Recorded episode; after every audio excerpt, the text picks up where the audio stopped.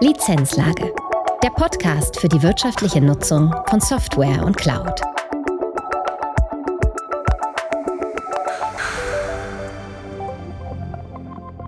Herzlich willkommen zu einer neuen Folge der Lizenzlage.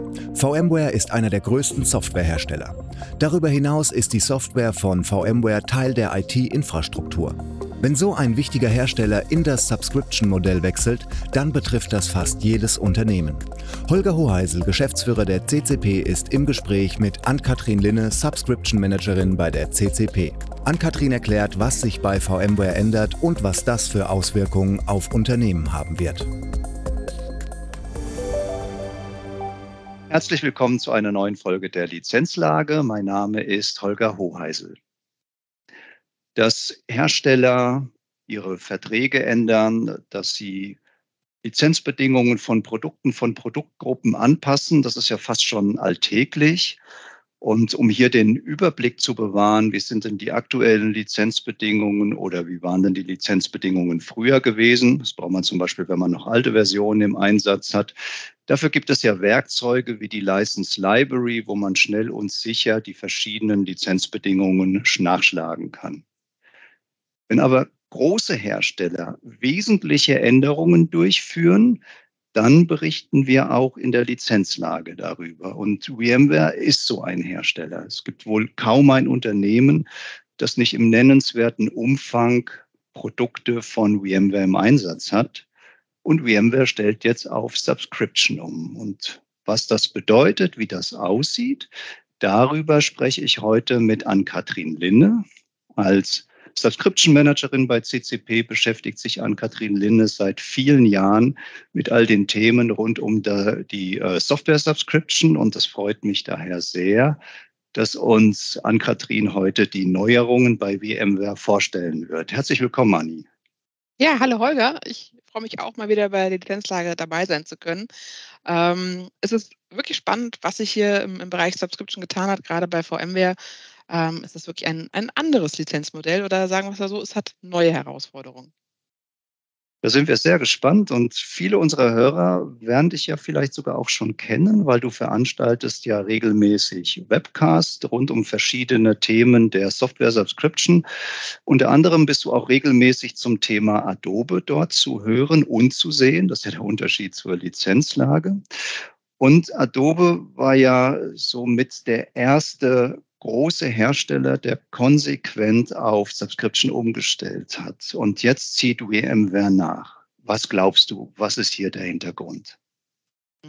Also ich glaube einfach, dass diese Umstellung auf Subscriptions natürlich ein allgemeiner Trend am Markt ist. Also wir beobachten das bei wirklich sehr, sehr vielen Herstellern, dass die nach und nach jetzt auf Subscription-Modelle umsteigen. Manche tun es konsequenter als andere.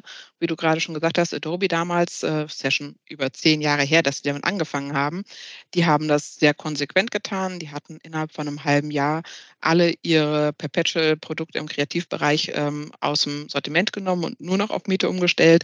Und ähm, bei VMware sehen wir jetzt einen ähnlichen Trend. Ähm, die haben jetzt vor einem Jahr angefangen, ist ungefähr ein Jahr her, dass sie mit dieser Subscription-Lizenzierung angefangen haben. Und auch da sehen wir jetzt eine starke Tendenz, dass sie wirklich komplett eben auf die Subscription umstellen.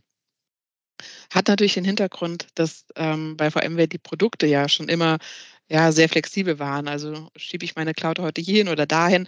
Das war ja wirklich schon immer sehr, sehr flexibel und das ist zum Teil einfach mit diesen Perpetual-Lizenzen nicht mehr abdeckbar. Wir haben eine Entwicklung am Markt, die wir beobachten können, dass wir immer unsere Software auf dem neuesten Stand halten müssen. Das war früher schon so, das ist heute noch so.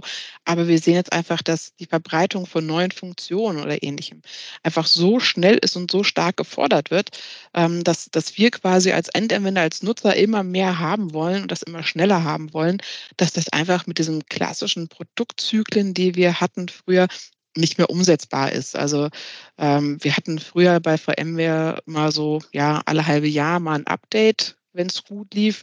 Ähm, Aber ansonsten war es halt wirklich immer in diesem Halbjahrestonus gelaufen. Und äh, jetzt mit Perpetual-Lizenzen kann man wirklich jederzeit sagen, hier gibt es mal ein Update, hier kommt was Neues, eine neue Funktion kann implementiert werden.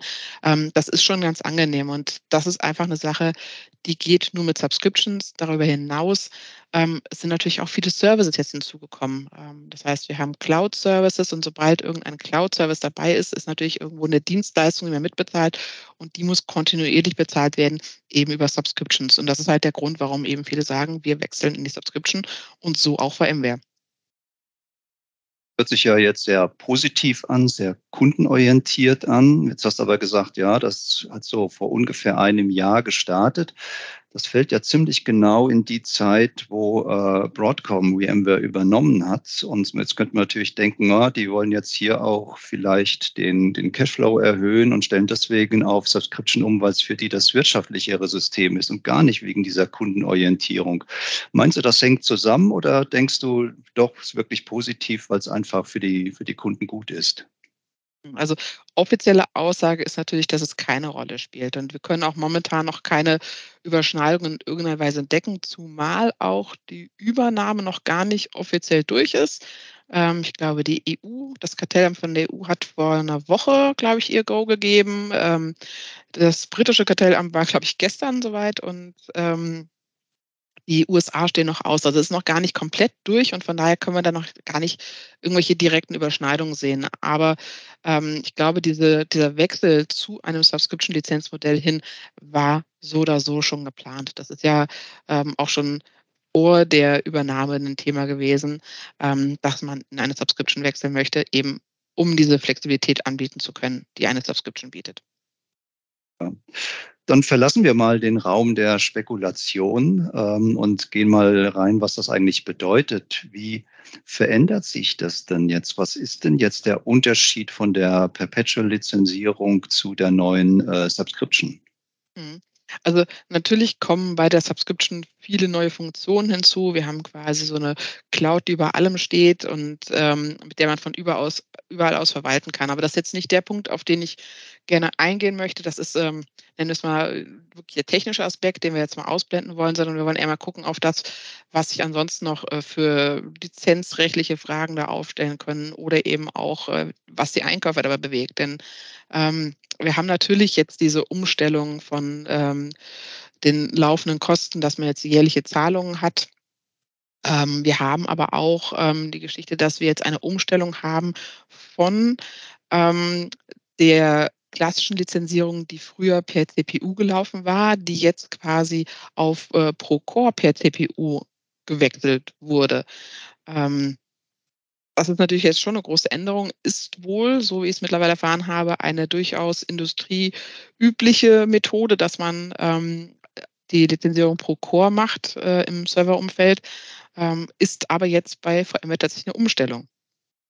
Wir hatten früher gesagt, dass wir unsere ähm, Berechnung machen pro CPU und wenn wir jetzt wechseln wollen, müssen wir sagen, dass wir eben diese Core-Lizenzierung haben. Da gibt es auch einen, einen Umrechnungsfaktor äh, von VMware. VMware sagt, äh, dass eine Core ähm, oder eine CPU 16 Cores entspricht beispielsweise.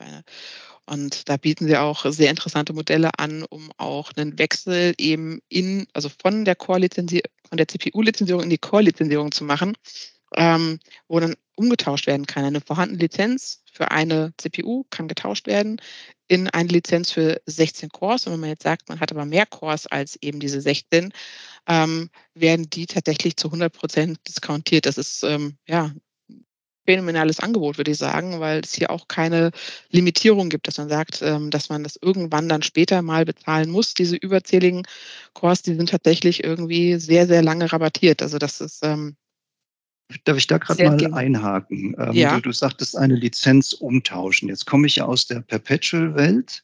Ich habe mhm. jetzt also eine äh, Lizenz für eine äh, CPU und ich gehe hin jetzt in das Mietmodell Subscription, was auch damit verbunden ist jetzt mit den CPU-Kernen. Das heißt, ich nehme jetzt eine Lizenz und bekomme dann das erste Jahr dafür umsonst oder was bedeutet hier genau Tausch? Ähm, der Tausch bedeutet, dass ich äh, sage, ich gehe von meiner Perpetual-Lizenz hin zum Subscription-Modell. Und dann wird geschaut, wie viel ähm, Cores habe ich denn. Bisher habe ich bezahlt für eine CPU und möchte in Zukunft eben meine Lizenzierung pro Core machen, weil ich eben diese Vorteile, die technischen Vorteile der Miete haben möchte. Und ähm, wenn ich das sage, dann wird geschaut auf meinen tatsächlichen Bestand. Also es wird geguckt, was habe ich in meinem System vorhanden drinne für ähm, Cores. Die müssen auch dokumentiert werden tatsächlich. Da gibt es extra ein Tool zum Auslesen ähm, und wo dann festgehalten wird, was der Stand am, äh, was der faktische Stand ist zum Zeitpunkt des Wechsels. Ähm, und dann wird geschaut, wenn ich jetzt sage, ich habe mehr als 16 Cores, ähm, die ja der Gegenwert einer CPU offiziell ist, dann werden diese Cores, die darüber hinausgehen, ähm, dokumentiert und als äh, 100% discountiert angesehen. Das heißt, für die muss ich nichts bezahlen. Ah, verstehe, ja. Das ist, ähm, ja, es ist, schon ein großer Unterschied tatsächlich, ähm, je nachdem, wie viel Cores man hat. Also ja klar, VMware sagt, dass äh, man maximal 32 Cores haben kann. Das ist so die offizielle Über Obergrenze. Ähm, ich muss gestehen, ich habe erst mal bei uns in der IT nachgefragt, denn äh, wie häufig ist die Wahrscheinlichkeit, dass man mehr als 32 Cores auf einer CPU hat? Wurde mir gesagt, ist recht gering und wenn ja, möchte unser ITler das übrigens auch gerne haben. Also das ist schon so, so die Grenze, die VMware gesetzt hat, die realistisch ist, 32 Cores. Und wenn man jetzt tatsächlich einen, einen Server hat, wo auf einer ähm, CPU wirklich ähm, 32 Cores drauf sitzen, dann bekommt man, muss man tatsächlich nur die Hälfte bezahlen von dem, was sie eigentlich der Theorie nach kosten würde. Und das ist dann vermutlich ein Vorteil gerade für IT-Provider, die ja sehr stark äh, VMware-Technologie nutzen und vermutlich dann auch äh, große Maschinen haben. Das heißt, die würden dann davon am meisten profitieren. Ja, also ähm, für jeden, der eine sehr hohe Kerndichte pro CPU hat, ist das natürlich momentan ein, ein super Angebot. Ähm, dass man da diesen wirklich sehr hohen Discount im Endeffekt bekommt. Also es gibt natürlich noch obendrauf günstigere Discountpreise, also so Promopreise zum Wechsel aktuell. Aber eben diese Diskontierung von den zusätzlichen Cores ist halt wirklich das, was, was für mich aus meiner Sicht heraus wirklich am, am beeindruckendsten ist. Ähm, weil man wirklich auch bei der Verlängerung dann äh, noch immer Rabatte darauf bekommt. Gibt es denn da irgendeine Frist? Ist dir da was bekannt? Nein, tatsächlich gibt es da bisher noch keine Frist. Mir ist noch nichts bekannt. Also ähm, ich vermute, dass es irgendwie eine endliche Geschichte sein wird. Ähm, es ist aber so, dass momentan der Wechsel zum Mietenmodell tatsächlich erst immer zum Renewal-Zeitraum Sinn macht, weil ähm, man kann momentan ähm, am sinnvollsten wechseln äh, zum Renewal-Zeitpunkt, weil man diese, äh, ja, die alte Wartung, die man früher hatte, die kann man sich noch nicht anrechnen lassen. Ähm, ob das kommen wird, ähm, es wurde uns ein paar Mal angekündigt. Ich sehe es jetzt noch nicht so wirklich, ähm, dass es demnächst passieren wird. Und von daher ähm, steht es erstmal noch in den Sternen. Und bis dahin sagen wir ganz klar, macht es Sinn, zum Renewal-Zeitpunkt äh, zu wechseln und nur dann ähm, wirklich diese Umschreibung zu machen. Und äh, von daher macht es natürlich Sinn, wer eine hohe Kerndichte hat, dass man da sehr lange von profitieren kann. Gibt es denn neben dieser Änderung der Metrik äh, noch, noch weitere, Änderung, äh, weitere Änderungen, die dir bekannt sind? Ähm, in Bezug auf den Wechsel jetzt zum Subscription-Modell, nein. Also die, die Hauptänderung ist wirklich, ähm, also ja, es gibt natürlich technisch Unterschiede. Ähm, das ist natürlich eine ganz andere Verwaltungskonsole. Wenn man sagen kann, man kann von überall aus jederzeit neue äh, VMs verteilen, das ist natürlich schon ein großer Unterschied, ähm, dass man da auch ähm, in der Lizenzierung die vCenter sind immer mit dabei, die muss man nicht extra mehr kaufen. Das sind schon Unterschiede, die sich vermutlich auch bemerkbar machen. aber der, der größte Faktor ist äh, tatsächlich diese Umstellung der, der Lizenzierung pro Core. Das ist schon der herausragendste Teil. Ansonsten alle üblichen äh, Verdächtigen wie eben, ähm, dass man jetzt dann die laufenden Kosten hat, dass man jetzt gucken muss, was passiert zum Ende der Laufzeit, dass man seine Verlängerung rechtzeitig äh, macht. Das sind natürlich die, die klassischen ähm, Problemstellungen, die man bei jeder Subscription immer hat. Also das ist ein ganz wichtiger Punkt wahrscheinlich bei VMware-Technologie, äh, noch wichtiger als bei anderen Produkten, wenn man hier ähm, verpasst, es zu verlängern und auf einmal funktionieren die Sachen nicht mehr, ähm, dann hat man natürlich ein gewaltiges Problem, weil es dann direkt auf die Infrastruktur geht. Mhm. Ähm, könnte ich jetzt sagen, ein Problem, was unsere Kunden glücklicherweise nicht direkt kennen, weil wir ja schon seit Jahren mit unserem äh, Subscription Service da um die Ecke kommen. Äh, wir haben ja wirklich erprobte Systeme, um eben die Verlängerung unserer Lizenzen äh, sicherzustellen oder die Lizenzen unserer Kunden. Ähm, da arbeiten wir schon lange wirklich dran mit dieser ähm, Subscription-Thematik. Nichtsdestotrotz sollte es trotzdem mal passieren, ist es so, dass tatsächlich ähm, wir verschiedene Aussagen von VMware schon erhalten haben zu dem Thema. Ähm, aktueller Stand ist, dass zwar die VMs erstmal weiterlaufen, die einzelnen virtuellen Maschinen, natürlich die Verwaltungskonsole komplett wegfällt. Also ähm, man hat dann eben nicht mehr diese Cloud, die über allen drüber steht, weil das eben der Cloud-Service ist, den man auf jeden Fall dann nicht mehr hat. Ähm, und dementsprechend ist natürlich die Verwaltung eine ganz andere oder nicht mehr möglich. Also ähm, man sollte schon darauf achten, dass man die Verlängerung rechtzeitig macht oder wenn man sie nicht mehr machen möchte, auf jeden Fall wissen, was man dann macht, wenn man die Verlängerung nicht mehr tut. Da sollte man dann schon mal den Notfallplan in der Hinterhand haben. Aber ähm, bei uns, wie gesagt, ist es noch nicht vorgekommen. Ähm, allgemein bei unseren Subscriptions kann ich sagen, haben wir eigentlich äh, über die Jahre bei uns im Subscription Center gute Mechanismen aufgebaut, damit eben sowas nicht versehentlich passieren kann, dass man eine Verlängerung nicht rechtzeitig macht. Also ähm, vielleicht zur Erklärung, wenn du sagst, bei, bei unseren Subscriptions geht es äh, nicht oder nicht nur um die Subscription, die wir jetzt hier bei CCP selbst äh, einsetzen, sondern es geht um die Subscriptions, die wir für unsere Kunden dort äh, verwalten und in, äh, bei euch im Subscription Management oder im Subscription Center managen, so muss man sagen. Genau, weil ähm, es ja nicht nur VMware, wir haben ja durchaus, äh, ich habe eben ja überlegt, ob mir ein Hersteller einfällt, der nicht den Weg in die Subscription momentan wählt oder der gesagt hat, er bleibt konsequent bei äh, Perpetual-Lizenzen, fällt mir tatsächlich keiner ein. Und aber dadurch, dass halt wirklich im ein Verlauf war über die letzten ja, zehn Jahre ungefähr, ähm, in denen wirklich alle Hersteller diesen Wechsel angefangen haben, hatten wir halt wirklich frühzeitig die Möglichkeiten, uns darauf einzurichten und frühzeitig Mechanismen zu entwickeln, mit denen wir sicherstellen können, dass unsere Kunden immer rechtzeitig ihre Subscriptions, die sie über uns bestellt haben, verlängern. Und das äh, funktioniert eigentlich sehr erfolgreich, würde ich mal so sagen. Ja, das ist so, das stimmt.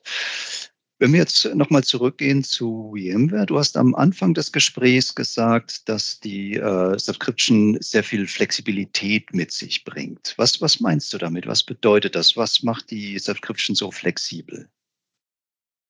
Der große Vorteil von Subscriptions ist ja immer, dass man jederzeit irgendwie sein Portfolio erweitern kann, dass man was Neues hinzubekommen kann.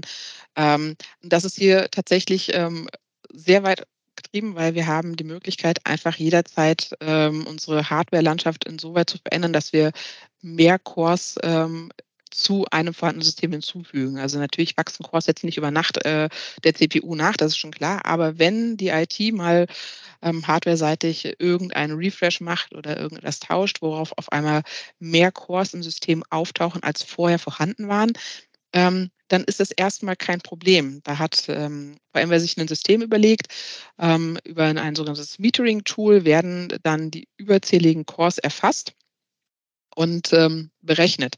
Jetzt muss man das ein bisschen so in Rel relativ sagen, weil tatsächlich ist es nur eine theoretische Angelegenheit. Denn ähm, VMware ist noch kundenfreundlicher als eigentlich gedacht in dem Fall.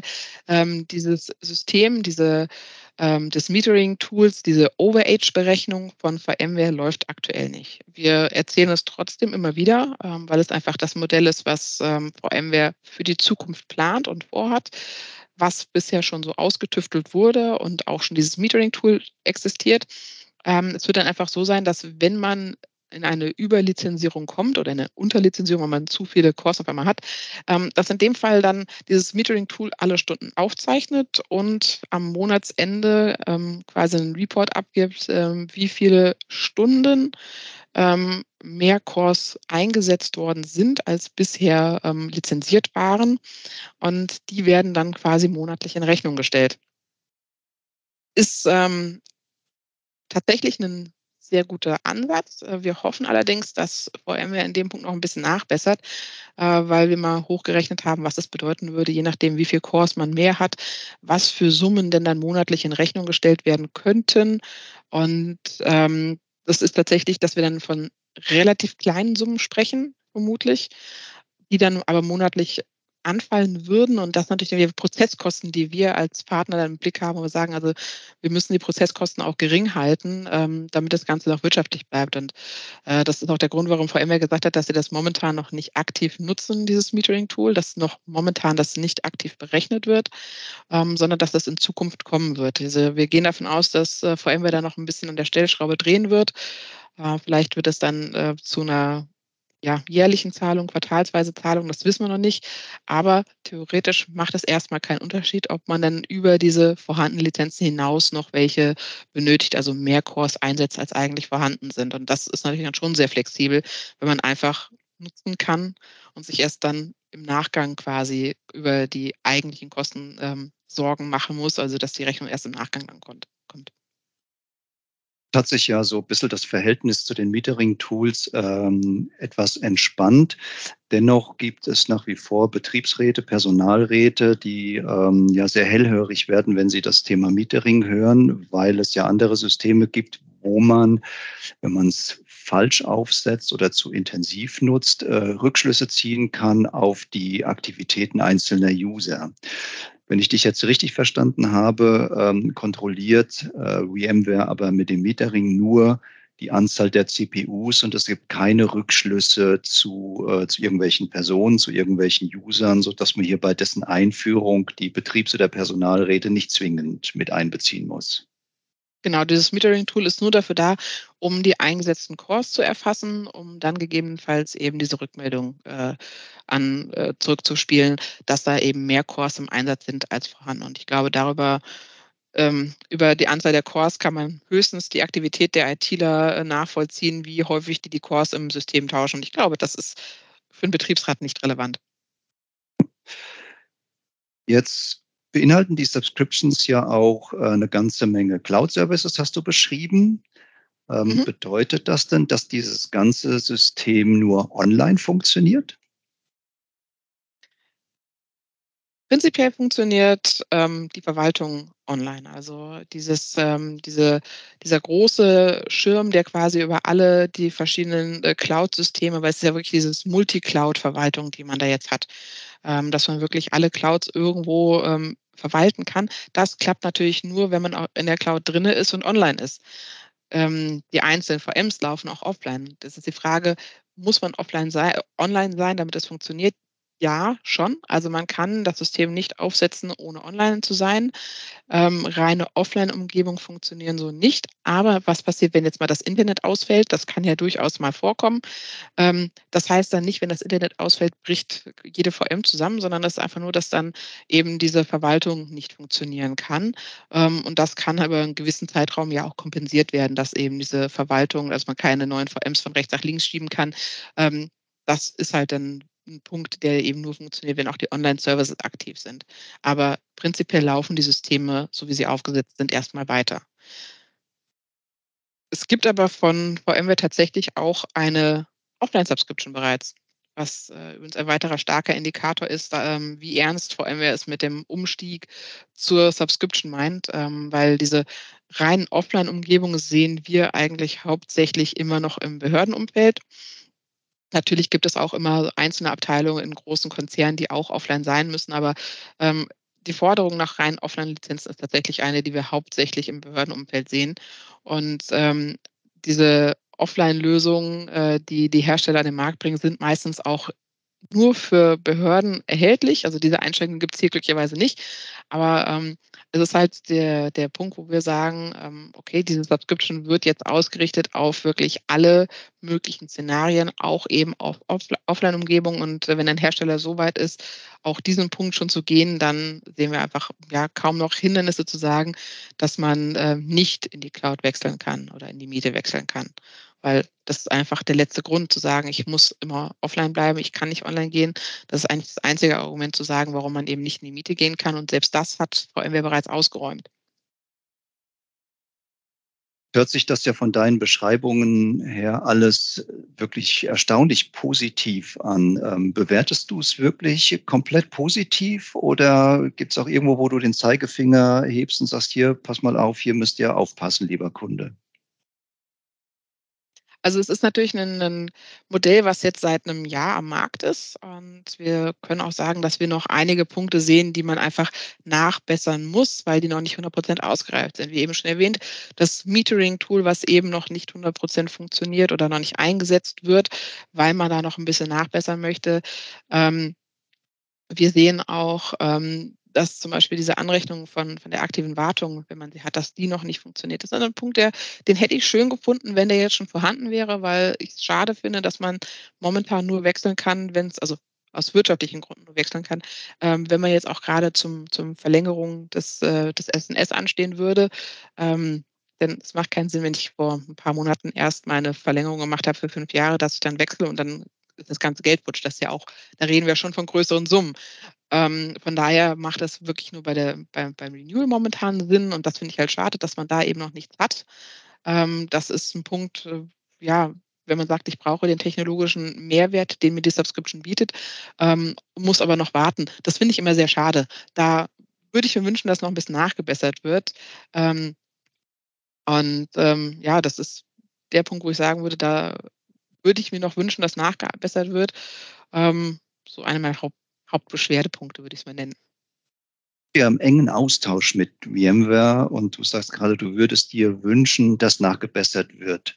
Glaubst du denn, dass auch nachgebessert wird? Gibt es denn da Signale oder würdest du sagen, jetzt bis auf dieses technische Thema, dass das Metering-Tool noch nicht so funktioniert, wie es sein soll, ähm, dass das äh, Grundgerüst jetzt äh, stabil ist? Ich glaube, das das Grundgerüst an sich wird sich nicht mehr groß ändern. Ich glaube, dass eben dieses ominöse Metering-Tool noch kommen wird, äh, vermutlich, also ich schätze es zumindest so ein, äh, mit einer kleinen Anpassung, dass eben nicht monatlich irgendwelche Zahlungen kommen werden, aber das ist vielleicht auch ein bisschen die Hoffnung in mir, dass das nicht kommen wird mit monatlichen Zahlungen. Ähm, aber es gibt halt noch so Punkte, ähm, dass wir noch keine äh, Co-Terminierung-Lizenzen also diese Co-Term-Lizenzen existieren noch nicht, die kann man noch nicht bekommen, dass man unterjährig quasi noch zusätzliche Lizenzen bekommen kann, äh, die in der Laufzeit angepasst sind. Das ist momentan noch ein bisschen schwierig, das läuft noch nicht ganz rund. Ähm, das, ähm, muss immer noch sehr viel mit dem direkten Austausch mit, äh, VMware geklärt werden, wenn man sowas braucht. Und, ähm, ein ein großer Punkt, der noch nachgebessert werden muss und der also, da da kann man drauf wetten, der wird nachgebessert, ist zum Beispiel, dass wir aktuell noch kein Datenzentrum in der EU haben. Und das ist ein ein wesentlicher Faktor, der geändert werden muss und, ähm, da wird VMware auch keinen Weg drum herum gehen können. Also, das wird noch kommen. Das sehen wir schon, dass das noch kommen muss, weil ansonsten viele, ähm, Behörden aufgrund der Auflagen, die gerade im Behördenumfeld sind, einfach nicht wechseln dürfen, wenn es dann heißt, dass die Daten nicht außerhalb der EU liegen dürfen und Ähnliches. Ähm, deswegen brauchen wir da auf jeden Fall noch ein Datenzentrum in der EU. Und da kann ich jetzt wieder den Vergleich zu anderen Herstellern ziehen, die auch gesagt haben: „Ja, wir sind amerikanische Konzerne, wir starten durch, wir haben alles, wir haben ein lauffähiges System.“ Ähm, es gibt eben noch so ein paar Sachen, die man immer noch nachbessern muss. Und, ähm, dann braucht es manchmal bei den Amerikanern ein bisschen Zeit, bis sie verstehen, dass die EU manchmal anders tickt und dass wir eben auch dann ein Datenzentrum in der EU brauchen. Und das wird zum Beispiel noch kommen. Davon gehe ich ganz stark aus. Aber im Wesentlichen wird sich an diesem Gerüch äh, an diesem Grundgerüst der der Subscription vermutlich erst mal nichts ändern. Das heißt, wenn ich dich richtig verstehe, gibt es jetzt auch keine Frist. Das heißt, die Perpetual-Lizenzen mit äh, einer regelmäßigen Wartung, das wird weiter parallel zu dem Subscription-Modell laufen. Also man wird jetzt nicht mit der Brechstange in das Subscription-Modell äh, reingehievt. Ja, also das ist jetzt so ein bisschen ja, Glaskugel wissen, was wir jetzt hier auspacken müssen leider. Also natürlich, ähm, aktuell haben wir keine Deadline für die Perpetual-Lizenzen genannt bekommen. Wir wissen nicht, ähm, ob die jetzt, äh, demnächst enden werden. Das ist uns nicht bekannt. Wir was wir aber sehen, ist, dass zum Beispiel die ganzen ELA-Verträge, also diese Enterprise-Verträge, die werden eigentlich nur noch, äh, in der Subscription abgeschlossen. Es ist zwar theoretisch noch möglich wohl, aber effektiv ist es so, dass die alle, ähm, in der Subscription abgeschlossen werden. Und, äh, wir sehen jetzt auch, dass es im August zum Beispiel eine Preiserhöhung geben wird. Die wird kommen. Ähm, es fallen gerade die, ähm, Multi-Year-Discounts weg. Also, wenn man die Wartung für die Perpetual-Lizenzen, ähm, haben wollte, dann konnte man wählen, ob man 1, 3 oder 5 Jahre verlängern möchte.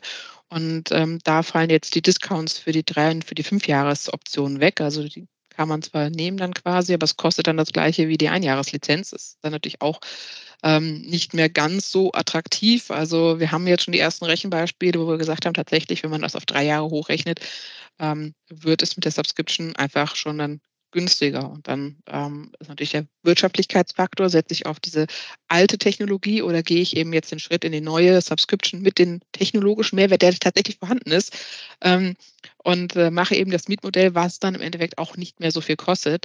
Das wird natürlich immer mehr werden. Und äh, wenn wir jetzt unsere Glaskugel ganz groß polieren, dann können wir sagen, also wir können schon davon ausgehen, dass die ähm, Perpetual-Lizenzen irgendwann nicht mehr attraktiv genug sind und dass man dann eben ähm, wirklich alles in Richtung Subscription schieben wird. Ja. Jetzt beschäftigst du dich ja schon länger mit dem Thema ähm, Subscription und VMware. Hast du denn einen, einen Tipp, eine Empfehlung oder vielleicht auch zwei Tipps an unsere Zuhörer? Ein Tipp, ja, auf jeden Fall, wenn man äh, die Verlängerung demnächst anstehen hat, auf jeden Fall mal nachgucken, ob sich das mit der Miete nicht vielleicht schon lohnt. Ähm, denn wir haben ja von, von diesem ähm, von diesen Promo-Aktionen gesprochen, in denen man jetzt gerade eben diese hundertprozentige Diskontierung für zusätzliche Cores erhalten kann. Und ähm, da ist tatsächlich in dem Zusammenhang, habe ich einen Satz gehört, äh, den ich noch nie in der Subscription-Welt gehört oder in der, der Software-Welt gehört habe, ähm, dass diese Diskontierung dann der, der zusätzlichen Lizenzen irgendwie bis ans Ende der Zeit oder ähm, ohne Limitierung in irgendeiner Weise. Also wirklich bis ans Ende der Zeit war ein Satz, den ich noch nie gehört habe, wenn es um Subscriptions ging, ähm, würde man die behalten. Also ähm, momentan ist tatsächlich VMware noch ähm, wirklich so, dass sie sagen, sie pushen dieses Subscription-Modell ähm, ganz stark. Das heißt, da wird sehr, sehr viel ähm, rein investiert, um die Kunden eben ähm, zu überzeugen, in die Miete zu wechseln. Es gibt natürlich welche, die sagen, ich brauche diesen technologischen Mehrwert nicht, ich brauche nicht diese Hybrid-Cloud-Verwaltung, das ist für mich noch unrelevant, das brauche ich nicht, möchte ich nicht. Und ähm, die muss man natürlich über den wirtschaftlichen Faktor ziehen. Und da sind sie halt jetzt gerade dabei und investieren viel Geld, um äh, die Leute davon zu überzeugen, eben in die Miete wechseln zu können, dass es eben doch wirtschaftlicher ist. Und diese Rabattaktionen, die sind mit Sicherheit endlich, auch wenn wir da noch kein Ende genannt bekommen haben, ähm, ist davon auszugehen, dass das nicht auf bis ans Ende der Zeit ähm, betrieben werden kann. Also da ähm, deswegen, also wenn man jetzt demnächst ansteht, einfach mal prüfen, ob das nicht vielleicht wirklich momentan äh, schon ein Punkt ist, den man mal angehen sollte. Das heißt, ähm, wir haben ja bislang, zumindest ist mir das nicht bekannt, äh, ich glaube, wir haben bislang noch keinen Hersteller erlebt, der ein Subscription-Modell wieder rückgängig gemacht hat. Das heißt, man muss über kurz oder lang sowieso in dieses Modell wechseln und du plädierst dafür, äh, guckt einfach jetzt, ob ihr nicht einfach die meisten Rabatte da mit einsäckeln könnt. Genau, also wir haben ähm, tatsächlich mal einen Hersteller gehabt, der hat ein bisschen zurückgerudert bei der Intensität, die sie an den Tag gelegt haben, um in die Subscription zu wechseln. Der Hersteller hat mittlerweile Vollgas auf Subscription gelegt. Also das, ähm, es, es, wird kein Weg an der Subscription vorbeiführen. Also das ist einfach ähm, das ist so, wir müssen uns damit anfreunden, dass jetzt der Weg eben immer nur noch in die Subscription geht und ähm, dass alle Hersteller wechseln müssen und eben bei großen strategischen Herstellern wie VMware müssen wir uns wirklich frühzeitig mit dem Thema beschäftigen, um rechtzeitig eben ähm, agieren zu können. Und äh, wenn man jetzt vor der Verlängerung steht und man entscheidet sich jetzt für weitere fünf Jahre ähm, die, die Wartung zu verlängern, dann hat man sich fünf Jahre sich quasi geblockt, indem man vielleicht dann was verpasst im Endeffekt. Denn ob in fünf Jahren diese Promo-Angebote noch existieren, das ähm, wage ich so ein bisschen zu bezweifeln.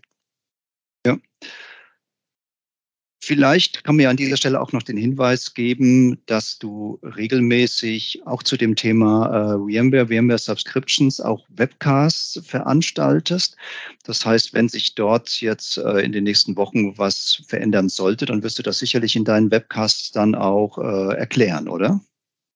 Genau. Also die Webcasts ähm, sind regelmäßig. Ähm, das ähm, je nachdem, wenn vor allem wer wieder irgendwelche Neuerungen bringt, wollen wir das natürlich auch kommunizieren. Und das ist einfach am besten eben über diese Webcasts. Vorteil bei den Webcasts ist übrigens auch, dass wir immer jemanden von VMware uns dazu holen. Ähm, wir berichten in den Webcasts allerdings immer aus Sicht von äh, CCP. Also wie betrachten wir das? Wie bewerten wir Änderungen? Weil wir einfach sagen wollen, wir wollen das ähm, eben nicht VMware sprechen lassen, sondern VMware steht uns am Ende des Webcasts immer Rede und Antwort. Also wenn dann Fragen auftauchen, ähm, werden die Partner von VMware dann äh, in die Mangel genommen.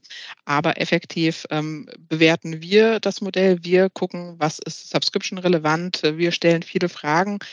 Ähm, ich hatte auch von VMware das Feedback erhalten, dass noch nie jemand so komische Fragen gestellt hätte wie ich, ähm, weil wir eben, ja, wir, ich hätte natürlich fragen können, wie das technisch funktioniert, was für neue Funktionen da sind. Auf diese Frage bekommt man schnell Antworten bei Hersteller.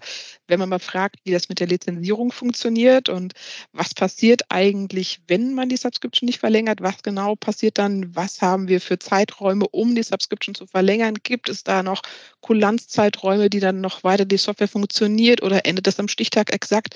Ähm, das sind alles Fragen, die die Hersteller tatsächlich nicht so häufig hören. Und ähm, deswegen sind das eben wirklich äh, keine Daten, die wir von VMware irgendwie vorgelegt bekommen, sondern das sind Sachen, die wir ja, uns erfragen müssen, äh, recherchieren müssen, ähm, was äh, immer sehr viel Zeit auch kostet, um die passenden Antworten zu erhalten. Ähm, und das dann auch bewerten, was wir dann da erhalten. Also das ist dann schon viel Aufwand, aber es zeigt halt eben, dass, dass wir gucken wollen, was, was VMware da macht und nicht, dass VMware erzählen soll, was sie Schönes erzählen, ähm, weil dann erhalten wir von VMware immer so oder von allen Herstellern eigentlich immer sehr viel schön geredetes. Und es ist einfach auch nicht immer alles schön. Wir haben eben sowas wie ein Metering-Tool, was nicht funktioniert. Wir haben noch keine Coterm-Lizenzen und wir haben kein Datenzentrum in der EU. Also es ist nicht alles hundertprozentig und das müssen wir halt als CCP auch bewerten können. Wenn jetzt einer unserer Hörer sagt, das klingt ja sehr interessant, ich will hier auf dem Laufenden bleiben, wo findet er denn oder sie denn die Termine für die, für die Webcasts? Kannst du das vielleicht gerade noch sagen, wo man das nachvollziehen kann, wo man sich vielleicht auch anmelden kann? Ähm, prinzipiell veröffentlichen wir ähm, solche Termine immer auf unserer Homepage. Wir veröffentlichen Termine auch auf LinkedIn und wir schicken auch äh, Mailings an unsere Kunden, die zum Newsletter eingetragen sind, raus, in denen dann solche Änderungen, übrigens nicht nur die Webcast-Termine, sondern auch andere Änderungen, die wir bekannt geben müssen, werden auf dem Weg auch kommuniziert Das ist ganz wichtig, weil viele Menschen neigen dazu, sich aus Newslettern auszutragen. Ähm, ich kann es verstehen, im privaten Bereich mache ich das auch sehr gerne, ähm, möchte aber in dem Fall vielleicht kurz Werbung für unsere Newsletter machen, weil wir nicht, nicht irgendwelchen Unfug mittlerweile erzählen, sondern wir erzählen ja wirklich nur das, was relevant ist und spammen nicht sinnlos irgendwelche Marketingblasen in die Welt, weil das hat, glaube ich, heutzutage keiner mehr Lust drauf. Das heißt, für diejenigen, die es äh, noch nicht wissen, also unsere Webseite findet man unter www.ccpsoft.de. Dort kann man sich sowohl für die Newsletter anmelden und dort findet man auch die Termine der verschiedenen Webcasts. Wenn jemand die Lizenzlage, auch den, die heutige Folge kommentieren möchte, dann geht das unter lizenzlage.de. Da gibt es zu jeder Folge die Kommentierfunktion oder auch Anregungen, sonstige Kommentare, vielleicht auch Ideen für andere Themen, kann man auch schicken an lizenzlage.ccpsoft.de. Anni, herzlichen Dank für die sehr kompakte Vorstellung von doch einem recht komplexen und ja doch auch sehr, sehr wichtigem äh, Thema. Ich hätte gar nicht gedacht, dass wir das in dieser knappen Zeit die wesentlichen Punkte hier besprechen können. Vielen Dank dafür. Ich kann mir gut vorstellen, dass du einige wertvolle Hinweise und Impulse an unsere Hörer gegeben hast. Das würde mich freuen, wenn es so ist. Und dann danke, Holger, dass ich heute mal hier sein durfte. Vielen Dank und von unseren Hörern wünsche ich mir, dass ihr auch das nächste Mal wieder bei der Lizenzlage dabei seid. Auf Wiederhören aus Marburg. Tschüss, Anni. Tschüss. Jetzt sind wir schon wieder am Ende der Lizenzlage und die wichtigsten Infos aus dieser Folge bekommt ihr jetzt noch in einer kleinen Zusammenfassung. Neben der Umstellung auf das Mietmodell ändert sich beim VMware Subscription Modell auch die Lizenzmetrik von CPU auf CPU-Kerne. Mit hohen Rabatten sollen aktuellen VMware-Kunden aber kaum finanzielle Nachteile entstehen, wenn sie jetzt in das Subscription-Modell wechseln. Das Subscription-Modell bietet weitere Vorteile auch wenn noch nicht alle Vertragskomponenten und unterstützende Tools zur Verfügung stehen. Lizenzlage. Der Podcast für die wirtschaftliche Nutzung von Software und Cloud.